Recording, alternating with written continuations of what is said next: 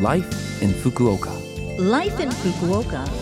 Life in Fukuoka. This program is brought to you by Fukuoka City. Good morning. I'm DJ Colleen, and you're joining me for this morning's Life in Fukuoka. Life in Fukuoka is a short program to share information with you on how to enjoy living more comfortably in Fukuoka City, as well as to keep you updated with things to do when you're out and useful lifestyle information. So, to get all of that in English, just tune in every Monday at this time with me, Colleen. Life, in Fukuoka. So, today, the second Monday of January, is Seijin no Hi, or Coming of Age Day in Japan. The purpose of the day is to celebrate and encourage those young people who have officially become and are aware that they are adults and are making their way through life on their own two feet.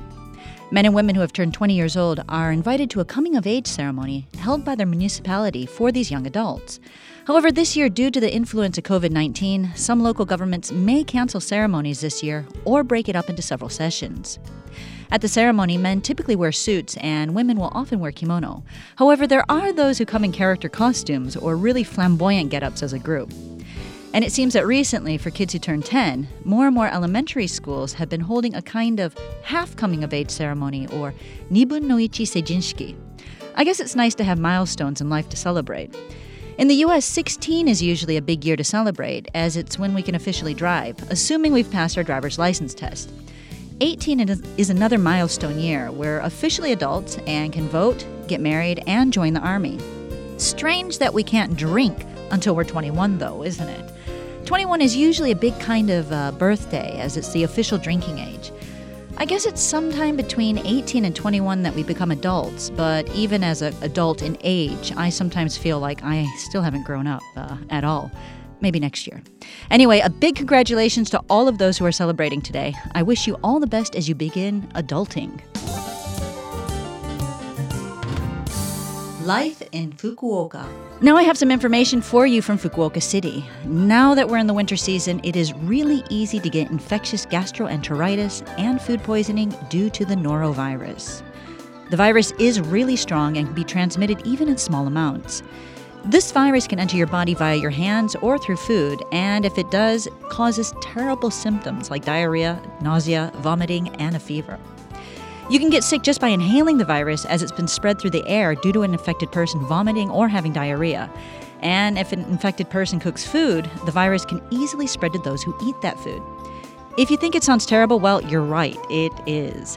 Also, be careful when eating shellfish like oysters because if they aren't thoroughly cooked to the right temperature, you can get the virus from them. Severe vomiting and diarrhea can cause dehydration, so if you do get sick, seek medical attention as soon as possible. People generally recover after two to three days, but even if you no longer have symptoms, the virus can still be detected in your stools from a week to a month later. So, to prevent the spread of this virus, please take the following precautions. First, before you cook or eat, and after you use the toilet, make sure you use soap to wash your hands. Wash your cooking utensils thoroughly with boiling water or chlorine bleach. Alcohol sprays aren't very effective against the norovirus. However, the virus will die if exposed to temperatures from 85 to 90 degrees for over 90 seconds. So make sure you cook your ingredients all the way through, really scrub any veggies and fruits that you eat raw, and avoid cooking when you don't feel well. I've got one more thing for you today, and that is to ask you to take care to help prevent the spread of COVID 19. Recently, because measures to prevent the spread are being taken, more and more people are getting out. So, wear a mask, wash your hands, and gargle, and also practice the three C's. That means you should avoid closed rooms with poor ventilation, try not to be in crowded places, and avoid close contact conversations. It's up to each of us to help prevent the spread. Life in Fukuoka. That was a lot of information today on life in Fukuoka. So, if you want to listen to the program again, you can as a podcast, and you can also see the contents of today's show if you go to this program's blog on the Love FM webpage. Not only do we have COVID 19 to think about, but also the norovirus. My goodness. Good thing washing our hands is pretty effective against both. Today, I'll leave you with Sick as a Dog by Aerosmith. Although the song isn't about a virus, hopefully it'll remind you to take care and wash your hands to avoid being sick as a dog. Stay safe and have a great day, and make sure you tune in again next week for Life in Fukuoka.